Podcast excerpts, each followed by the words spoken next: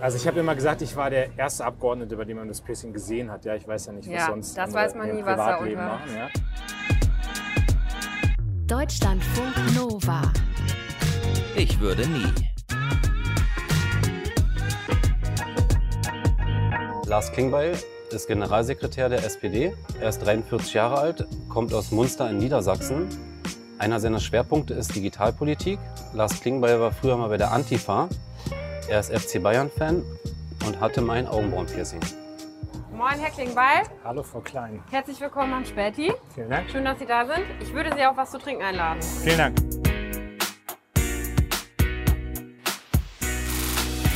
Schön, dass Sie da sind. Zum Wohle. Moment. Tschüss. Vielen Dank für die Einladung. Sehr gern. Ich glaube, Sie waren bisher der günstigste Gast, weil Sie nichts gegessen haben. Ach, die anderen haben immer noch ein Eis ausgesucht, ja? Ja, oder Nüsschen oder gemischte Tüten oder so. Okay. Aber so, so, so ist es sparsamer. So sind wir Sozialdemokraten. Ich wollte gerade sagen, das passt zur SPD. Wir haben Finanzminister als Kanzlerkandidaten, da müssen wir aufs Geld achten. Sparen, wo es geht. Die schwarze Null muss eingehalten werden, auch am Späti. Genau. Herr Klingbeil, ich habe hier so eine Fragentüte. Da sind so kleine Kärtchen drin mit Ich würde nie fragen. Die könnten Sie mal einmal laut vorlesen und dann Alle oder eins rausziehen? Oder? immer eins rausziehen. Dann gucken wir mal, wie viel wir machen. Je nachdem, wie gut Sie ähm, Fragen beantworten. Und sagen, ob Sie das tun würden oder nicht. Ich würde mich nie auf schnelles Internet in meine Heimat verlassen. Sie kommen ja aus Munster, ne? Ja, nicht zu verwechseln mit Münster. Nee, ist einer meiner häufigsten Sätze. Munster, nicht Münster. Wie viele Einwohner hat Munster? 15.000. Ja gut, Hälfte ungefähr Soldaten. das ist Hälfte Soldaten. Hälfte ne? Soldaten, ja. Ähm, aber ich würde mich schon aufs schnelle Internet verlassen und das ist sehr häufig ein Fehler gewesen. Also ich, äh, Also haben Sie, also wenn ich so Videokonferenzen mache und immer erstmal davon ausgehe, dass das klappt und bin schon häufig genug an der Realität gescheitert. Ja. Das heißt, in dem Ort, wo Sie herkommen, haben Sie noch nicht für schnelles Internet gesorgt. Doch in Munster schon, aber ich habe es jetzt auf den ganzen Wahlkreis bezogen, weil es stand ja Heimat, ne? Ja, ich dachte Ja, jetzt. Munster. In Munster Ja, läuft. Munster ist super, zu Hause ist toll, aber es gibt noch so Orte, wo das, also gerade wenn man unterwegs ist, also im Auto, ähm, ist das noch schwierig. Okay. Ich habe so auch an der Bundesstraße Strecken, wo dann der Mobilfunkempfang wegbricht, das schnelle Internet auch wegbricht. Da müssen wir noch nacharbeiten. Können noch eine Karte ziehen.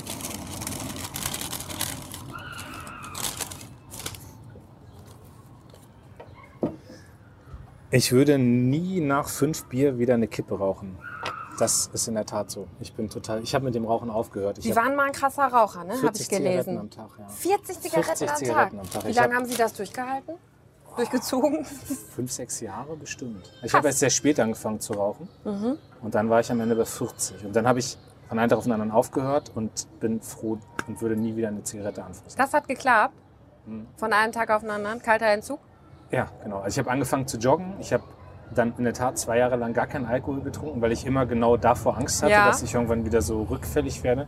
Aber es war eine sehr gute Entscheidung. Es fühlt sich heute noch sehr gut an. Und jetzt mittlerweile, wenn ich so irgendwie in meiner Kneipe drin bin, wo geraucht wird, dann merke ich es auch direkt. Und Sie vermissen es auch nicht. Null.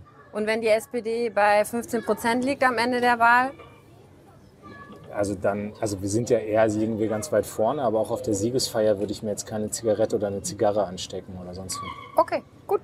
Machen Sie noch eins.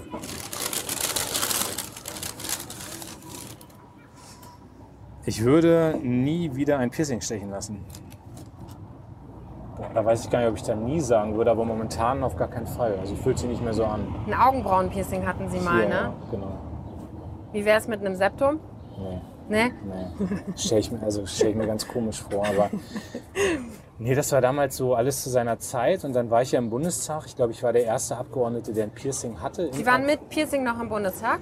Genau, ich bin damals 2005 in den Bundestag nachgerückt und also ich habe immer gesagt, ich war der erste Abgeordnete, bei dem man das Piercing gesehen hat. Ja, ich weiß ja nicht, was Ja, sonst das weiß man in nie, was Privatleben unter- machen. Ja. Ähm, genau, und dann gab es auch so Artikel äh, im Fokus, optische Revolution im Bundestag. Die Bild hat dann noch über meinen Augen Reichstagsrocker gepierst im Parlament. Tatsache. Und dann kam irgendwann die Tattoo- und Piercing-Magazin und wollten halt auch Artikel. Und da habe ich gesagt, so einen Quatsch mache ich nicht. Wegen einem Augenbrauenpiercing. Wegen eines Augenbrauenpiercings.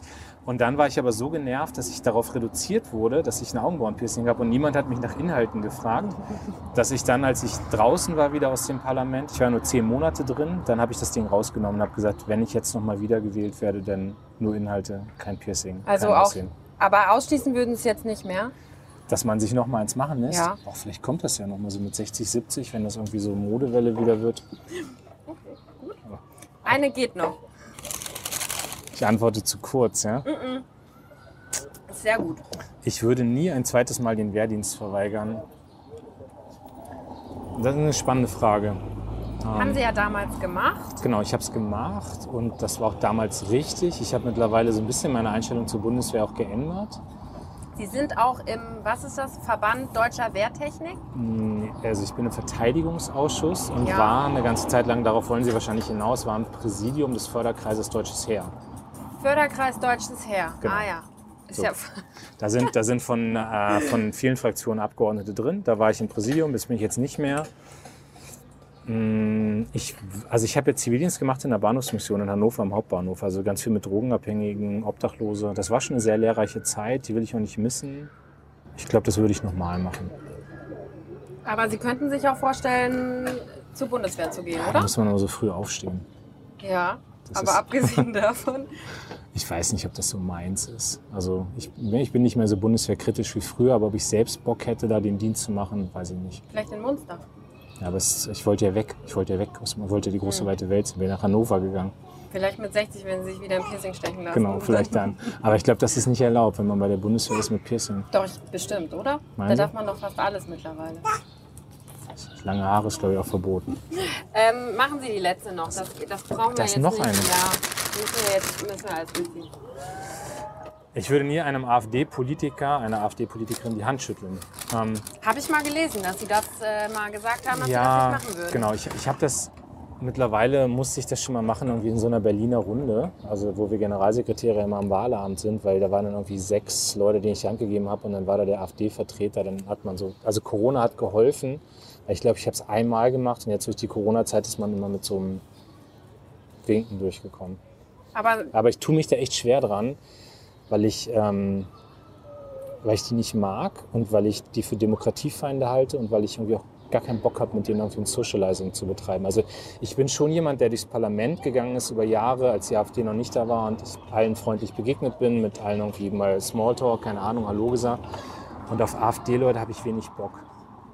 Und aber als Zeichen von, keine Ahnung, normale Höflichkeitsformen, Respekt, whatever. Das ist ja genau der Spagat. Aber ich, ich also warum soll ich zu Leuten, die, die meine Partei sofort abschaffen könnten, wenn sie die Macht hätten und die, die, bei denen dieses Land komplett anders aussehen würden, wenn sie die Macht hätten, warum soll ich zu denen höflich sein? Das sind, also das, die andere Seite politische Konkurrenz, aber das sind politische Gegner. okay, gut. Das war's das. Das ne? war die Fragerunde, ja. Kommen wir zu anderen Themen. Wir fragen unsere Community auch ich glaube hier, das Ding geht gleich ab. Ich ja, das nicht- ist nicht schlimm. Sie müssen das Okay. einfach. Es darf keiner wissen, was sie trinken. Okay. Das kann auch niemand erahnen. Schmeckt aber ganz okay. Ja, das ist doch gut. Wir fragen unsere Community immer, was ihnen wichtig ist und welche Fragen die Mhm. auch an die SpitzenpolitikerInnen haben und an die Parteien. Und von Marco kommt die Frage, gibt es mit der SPD einen radikalen Neuanfang in der Klima- und Umweltpolitik? Jetzt müsste man drüber reden, was radikal heißt. Aber also wir haben jetzt ja in der Regierung schon ein paar, wie ich finde, sehr gute Sachen auf den Weg gebracht. Also Ausstieg aus der Kohle, Ausstieg aus der Atomenergie. Wir sind eines der wenigen Länder, die ein verbindliches Klimaschutzgesetz haben, wo wir gerade auch nochmal nachgebessert haben, also nochmal mehr Tempo reingebracht haben.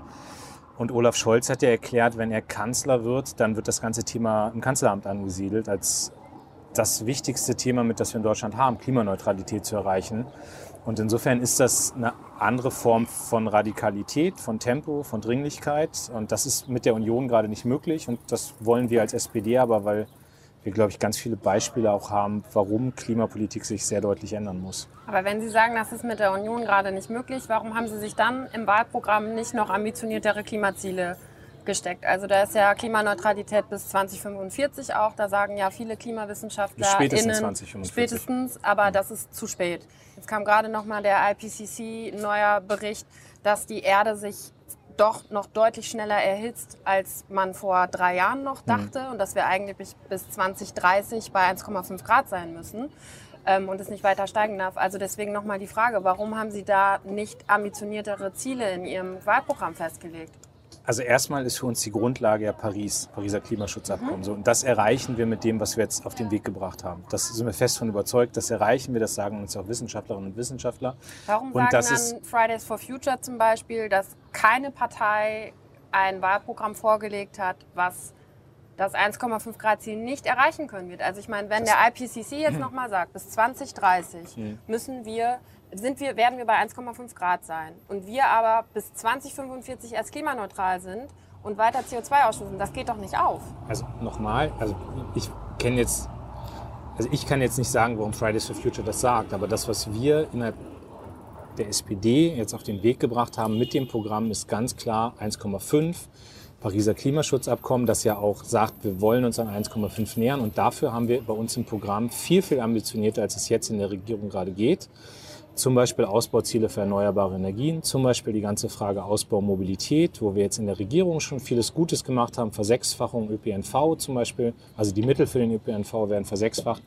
Aber es gibt ganz viele Sachen, die wir jetzt auch im Programm noch weit darüber hinaus sagen, was mit der Union gerade nicht möglich war, was wir erreichen wollen. Also Sie haben nach einer Radikalität gefragt und die ist auf jeden Fall, ähm, ist es viel, viel deutlicher, als es gerade in der Regierung möglich ist. Und nochmal, Ziel ist immer Paris mit 1,5. Und das haben ja damals Sozialdemokraten sogar auf den Weg gebracht. Ich meine, es war Barbara Henriks, die ja in Paris dabei war und das verabschiedet hat für die Bundesregierung. Wenn Sie sagen, viel radikaler als das, was gerade im Klimaschutzgesetz ist, warum haben wir, Nee, warum als das, was in der Regierung möglich was war. in der Regierung möglich war. Aber warum haben, setzen Sie sich dann kein Ziel, wir steigen früher aus der, aus der Kohlekraft aus? Es Also ist das ja, ist, na, also, könnte man ja auch machen. 2030. Aber weil, ja, aber das ist doch eine reine Zahlendebatte. So entscheidend ist doch, was die nächsten zehn Jahre passiert. Und es steht doch sogar im Kohlekompromiss drin, dass wir viel, viel eher als 38 raus können. Und das können wir doch gerne machen. Aber dafür ist doch entscheidend, was passiert die nächsten drei, vier, fünf Jahre, zum Beispiel im Bereich der erneuerbaren Energien. Also kriegen wir das hin, was im Programm der SPD drin steht. Zwei Prozent der Fläche Deutschlands für den Ausbau von Windenergie. Das, was wir als SPD im Programm drin haben, was wir erreichen wollen, dass wir sagen, bei Neubauten, aber auch bei Bestandsbauten muss es jetzt überall Photovoltaik geben auf den Dächern. Das sind doch Dinge, die gerade scheitern. So, wir haben Ideen zum Beispiel auch im Programm drin, wie wir Windparks so ausbauen können, dass die Bürgerinnen und Bürger, die Kommunen daran beteiligt werden, um die Akzeptanz zu erhöhen. Die Frage Mobilität, kriegen wir äh, eine Million Ladesäulen für Elektromobilität hin? Wenn das alles die nächsten vier, fünf, acht Jahre passiert, dann sind wir doch viel schneller mit dem Kohleausstieg als 38. Aber was, also, wa- was will man denn einem Politiker glauben, der sich heute hinstellt, so wie Altmaier, und sagt, ja, dann steigen wir halt eher aus der Kohle aus, aber faktisch in der Regierung, im Ministerium, dass das alles machen kann, nichts dafür tut. Peter Altmaier hat jetzt erst anerkannt, dass wir überhaupt mehr Strom brauchen, Aber um ja auf den ganzen Sache- Bereich Wasserstoff hinzuarbeiten. Es ist ja eine Sache zu sagen, es ist nicht mehr möglich mit unserem Koalitionspartner und eine andere Sache, sich andere Ziele zu stecken. Und da frage ich nochmal, Mujib Beispielsweise ein Klimawissenschaftler, Klimaforscher, der sagt auch, das ist ein Larifari-Gesetz, das Klimagesetz jetzt. Deswegen frage ich mich trotzdem, warum kann man sich dann nicht ambitioniertere Ziele stecken? Ob die dann am Ende umsetzbar sind, ist ja eine andere Frage. Die ambitionierten Ziele sind ja da. Also nochmal, weiterer Ausbau ÖPNV, ähm, die Frage eine Million Ladesäulen für Elektro, die ganze Frage Wasserstoff, die Frage, kriegen wir zwei Prozent der Fläche Deutschlands für den Ausbau von Windkraft, die Frage, kriegen wir Solar verbaut auf Neubauten. Das sind die Dinge, wie wir am Ende viel schneller Klimaneutralität erreichen. Aber ein Wahlprogramm, wo wir einfach reinschreiben, wir wollen jetzt noch schneller sein, aber keine einzige Maßnahme benennen, wie wir da hinkommen, das wäre verlogen. Und deswegen geht es uns um die Frage, was kann jetzt die nächsten Jahre konkret passieren.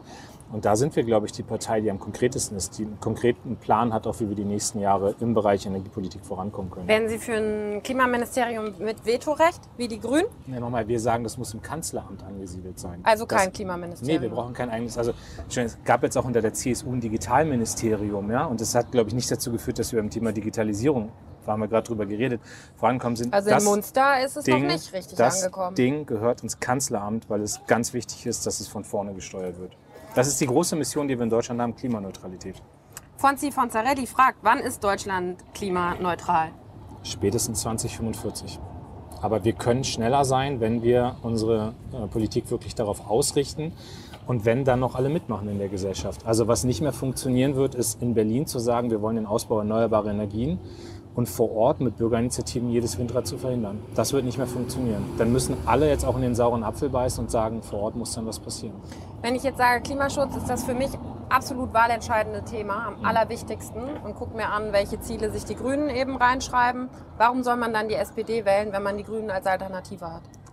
Weil wir die Partei sind, die erstens sehr konkret im Programm einen Plan hat, wie das alles gelingen kann die nächsten Jahre, nicht einfach nur symbolische Zahlen benennt. Und das Zweite, und das ist für mich mit das Entscheidende, ist, dass wir dafür sorgen, dass auf diesem Weg der uns sehr viel abverlangen wird. Also Klimaneutralität zu erreichen hat eine Wahnsinnsentwicklung für die Wirtschaft, auch für eine, eine, eine, eine Spaltungspotenzial für die Gesellschaft. Das haben wir jetzt an der Spritpreisdebatte erlebt. Und die SPD ist die Partei, die auch sehr viel Wert auf sozialen Ausgleich legt und die eine Idee hat, auch wie man alle Menschen im Land mitnimmt. Also das machen die ich Grünen kann, und Linke nicht? also ich kenne Ideen der Grünen, zum Beispiel mit so einem Energiegeld, wo ich sage, das würde ganz klar die Menschen im ländlichen Raum benachteiligen. Warum? Weil ich, wenn ich hier in Berlin irgendwie lebe, in Friedrichshain oder in Kreuzberg, dann kann ich umsteigen auf S-Bahn, U-Bahn, keine Ahnung, Lastenfahrrad, ich kann hier irgendwie einen Elektroroller nehmen, aber die Alternativen habe ich doch im ländlichen Raum gar nicht. Und dann nützen mir auch 75 Euro Energiegeld nichts. Also da muss ich erstmal Alternativen schaffen, da muss der Staat Infrastruktur ausbauen, da müssen genau diese Alternativen da sein. Und dann nehme ich auch die Menschen mit, die im ländlichen Raum leben und die auch wahnsinnige Angst haben, wenn sie irgendwie lesen, dass der Spritpreis mal eben um 16 Cent erhöht werden soll. Aber den und das haben, ist, das haben und Sie das doch ist, schon mit auf den Weg gebracht. Also Ja, das muss man ja aber- auch aber- ehrlicherweise mal bei der ganzen... Ich rede ja nicht unehrlich. Das wär, nee, nee, Nein, aber das ja werfen nicht- nein, Union und ihre Partei den Grünen immer vor, die wollen den Sprit teurer machen, aber... ja, die Union will das ja auch. Ja, und Sie haben das auf den Weg gebracht. Der CO2-Preis, der seit diesem Ja, Jahr geht, wird dazu führen, dass ein der ein werden wird, egal ob die. Grünen an der Regierung kommen oder nicht. Aber es ist ein, Un- also erstmal der CO2-Preis ist beschlossen, der Ja. wird auch steigen, jetzt sukzessive ist auch richtig so, dass CO2 teurer wird. Aber es ist ein Unterschied, ob ich den Leuten im ländlichen Raum sage, wir bauen Alternativen aus. Nochmal habe ich gerade beschrieben, ÖPNV ausbauen, dafür sorgen, dass die Ladeinfrastruktur für Elektromobilität da ist, dafür sorgen, dass es überhaupt erstmal einen Gebrauchtwagenmarkt für Elektromobile gibt. Die Pflegekraft kann sich gerade kein Elektrofahrzeug leisten. Kann sie nicht. So, und, und dafür sorgen, dass es diese Alternativen gibt und dann zu sagen, dann hast du 20, 25, 26, dann wird der CO2-Preis da sein, dass du 16 Cent für den Liter Benzin mehr bezahlst. Aber bis dahin hat Politik Alternativen geschaffen, dass du wirklich umsteigen kannst. Oder zu sagen, na gut, dann machen wir das jetzt eben mit den 16 Cent mehr und dann guck, wie er da durchkommt. Das ist schon ein deutlich unterschiedlicher Politik. Haben wir denn in vier, fünf Jahren einen Tip-Top ÖPNV? Wir haben doch die Zeit, das zu machen jetzt, ja. Und das geht in vier, fünf Jahren? Natürlich, warum soll es nicht gehen? Also wenn das die dringendste Aufgabe ist, ja nur. nein, wenn das die dringendste Aufgabe ist, die das Land hat, dann muss das doch Konsens sein, dass wir es hinkriegen. Wie würden Sie denn für sozialen Ausgleich ähm, sorgen, wenn Sie jetzt nicht für so ein Energiegeld sind, wie die Grünen zum Beispiel oder die Linken, die ähm, Ich weiß gar nicht, was die Linken vorhaben. bei die Linken. Wie sie auch sozialen Ausgleich schaffen wollen? Na ja, gut, da geht es ja immer viel um Vermögensteuer und Besteuerung der Reichen. Vermögensteuer ist ja was, was Ihre Partei auch gerne wieder einfordern wollen der würde. Pendler bei mir im ländlichen Raum auch nichts von, wenn die Vermögensteuer eingeführt wird. Es. FDP will eine Klimadividende. Ähm, was ist denn der Plan der SPD? Also nochmal Punkt eins ist erstmal überhaupt Alternativen zum Umsteigen schaffen. Das ist das Wichtigste. Ja. Die Pendler bei mir im ländlichen Raum würden ja auch gerne irgendwie mit, keine Ahnung, mit Bussen, mit Zügen, whatever nach Hamburg pendeln, können sie aber gerade nicht. Und dann haben wir in der Tat vor, zum Beispiel die EEG-Umlage abzusenken. Wir haben ja auch vor, eine Einkommensteuerreform zu machen für kleine und mittlere Einkommen. Das würde eine durchschnittliche Familie würde beides zusammen schon um 500 Euro im Jahr entlasten. Also das ist dann etwas, was auch einen Ausgleich schafft. Ähm, Aber das Wichtige ist wirklich, Alternativen zu schaffen, damit die Leute umsteigen können, weil die pendeln ja eh nach Hamburg. Also die müssen ja nach Hamburg zur Arbeit. Und da muss man ihnen eine Möglichkeit geben, dass sie mit einem anderen, dass sie anders mobil sind als mit dem Auto. Aber es geht ja nicht nur um Mobilität, es geht doch auch um Gebäudesanierung. Da, da spielen doch ganz, ganz viele Faktoren eine Rolle. Klar. Da ist ja dann auch die Frage, das löst man ja nicht alles dann über Mobilität und einen besseren ÖPNV-Ausbau. Da ist ja dann trotzdem die Frage, wie schafft man da einen sozialen Ausgleich? haben wir, also wenn Sie jetzt zum Beispiel den Gebäudebereich ansprechen, hatten wir ja gerade eine große Debatte auch in der Regierung, dass wir gesagt haben, die CO2-Steuer, die jetzt ja auch für Mieter kommt, also durch höhere äh, Heizkosten, die soll aufgeteilt werden, Hälfte Mieter, Hälfte Vermieter. Hat die Union abgelehnt, aber das steht zum Beispiel bei uns im Programm drin, dass es nicht so sein kann, dass höhere Heizkosten durch den CO2-Preis jetzt nur von Vermietern, äh, von, von Mietern getragen werden. Und das wäre da ein sozialer Ausgleich. Ja, und die ganze Frage auch Förderung von Umbau, äh, wenn, wenn jemand energetisch sein eigenes Haus, seine eigene Wohnung saniert, dass man da auch nochmal sehr stark beim energetischen Umbau unterstützt. Aber das heißt, ich, ich halte fest, es geht eher um dann kleinere Einzelmaßnahmen oder um steuerliche Erleichterungen, als um jetzt so ein ganz konkretes, keine Ahnung, Energiegeld, Klimadividende, whatever. Nee, das kann alles ja kommen, aber es gibt kein, es gibt kein Modell, das gerade so, also wir haben bei uns im Programm drinstehen, dass ähm, in der nächsten Legislatur auch ein, Sozial, ein sozialer Ausgleich geschaffen werden muss, aber der, wenn man den pro Kopf macht, so wie die Grünen das vorschlagen, dann wird es sozial ungerecht, weil nochmal, es ist ein Unterschied, ob ich im ländlichen Raum lebe und eine Alternative, äh, keine Alternative habe oder ob ich in Berlin lebe und deswegen müssen wir gucken, wie ein Modell aussehen kann, das auch einen sozialen Ausgleich wirklich gerecht ermöglicht. Aber es, also Klar ist für uns auch, es muss einen Ausgleich geben. Wir hatten noch die Frage nach kostenloser ÖPNV, ja oder nein? Also wir haben ja dieses 365-Euro-Ticket eingeführt, was gut ist. Ähm, aber auch hier sage ich als Abgeordneter im ländlichen Raum, kostenloser ÖPNV alleine regelt es nicht. Wir wollen das für Schülerinnen und für Schüler, wir wollen das für Kinder und Jugendliche kostenfrei haben, aber im ländlichen Raum gibt es keinen ÖPNV, deswegen muss der da erstmal ausgebaut werden. Okay, also deswegen brauchst du, brauchst du am Ende brauchst du, eine, du brauchst beides. Du musst den Ausbau des ÖPNV haben, dafür muss erstmal Geld da sein und dann muss ÖPNV auch günstig sein, sodass mehr Leute ihn nutzen. Also zum Beispiel wollen wir, sagen wir bei uns im Programm auch, die Bahn muss ausgebaut werden. Also wir müssen ähm, Strecken, die stillgelegt wurden, es gibt wahnsinnig viele Bahnstrecken in Deutschland, die nicht mehr genutzt werden, die müssen reaktiviert werden und wir wollen das Bahnfahren günstiger machen. Es muss immer beides sein, aber bevor ich sage, in der Großstadt mache ich den ÖPNV einfach nur kostenlos, muss ich auch das Geld haben, um dafür zu sorgen, dass überhaupt mehr Leute ÖPNV nutzen können. Und das Okay, bedeutet hab ich- Ausbau. Habe ich verstanden, Ausbau günstiger machen, aber kein kostenloser ÖPNV für alle. Herr Klingbeil, was unsere Community, unsere HörerInnen natürlich auch sehr beschäftigt, ist das Thema Wohnen. Besprechen wir mit allen Parteien, welche Pläne sie haben nach der Bundestagswahl. Wenn in München der Quadratmeter 18 Euro kostet und in anderen Städten sieht es ähnlich aus, was macht die SPD? Welches Angebot machen Sie mir als Mieterin, Mieter, damit Wohnen günstiger wird? Also Punkt eins ist das Wichtigste, es muss mehr gebaut werden. Ähm, Olaf Scholz hat jetzt klar gesagt, steht bei uns im Programm, 400.000 Wohnungen pro Jahr, die gebaut werden. Er hat das auch gezeigt in Hamburg, als er da erster Bürgermeister war. Das, das war die erste Stadt, die auf Bauen gesetzt hat. Und ähm, das sieht man auch, dass da wahnsinnig viel passiert ist. Das zweite ist, wir wollen einen, äh, einen Mietenstopp, also ein Mietmoratorium. Das heißt, in angespannten Wohnlagen soll die Miete die nächsten fünf Jahre erstmal nur im Rahmen der Inflation steigen können. Auch das trägt dazu bei, dass Mietkosten nicht wahnsinnig ansteigen. Auch so bei Neubauten?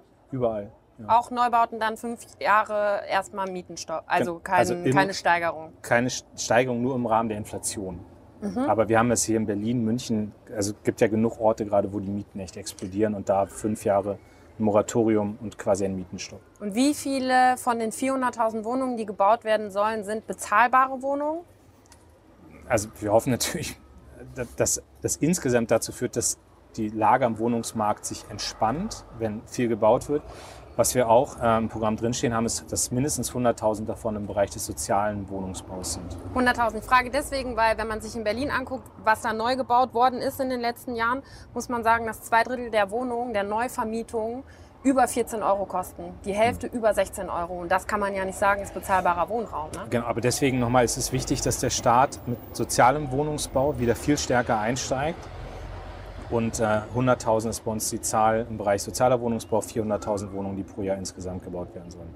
Was ist, wenn KritikerInnen auch von so einer Miet, von der Mietpreisbremse, aber eben auch vielleicht dann diesem Mietmoratorium sagen, ja, das verhindert aber A, den Neubau und B, auch die Investition.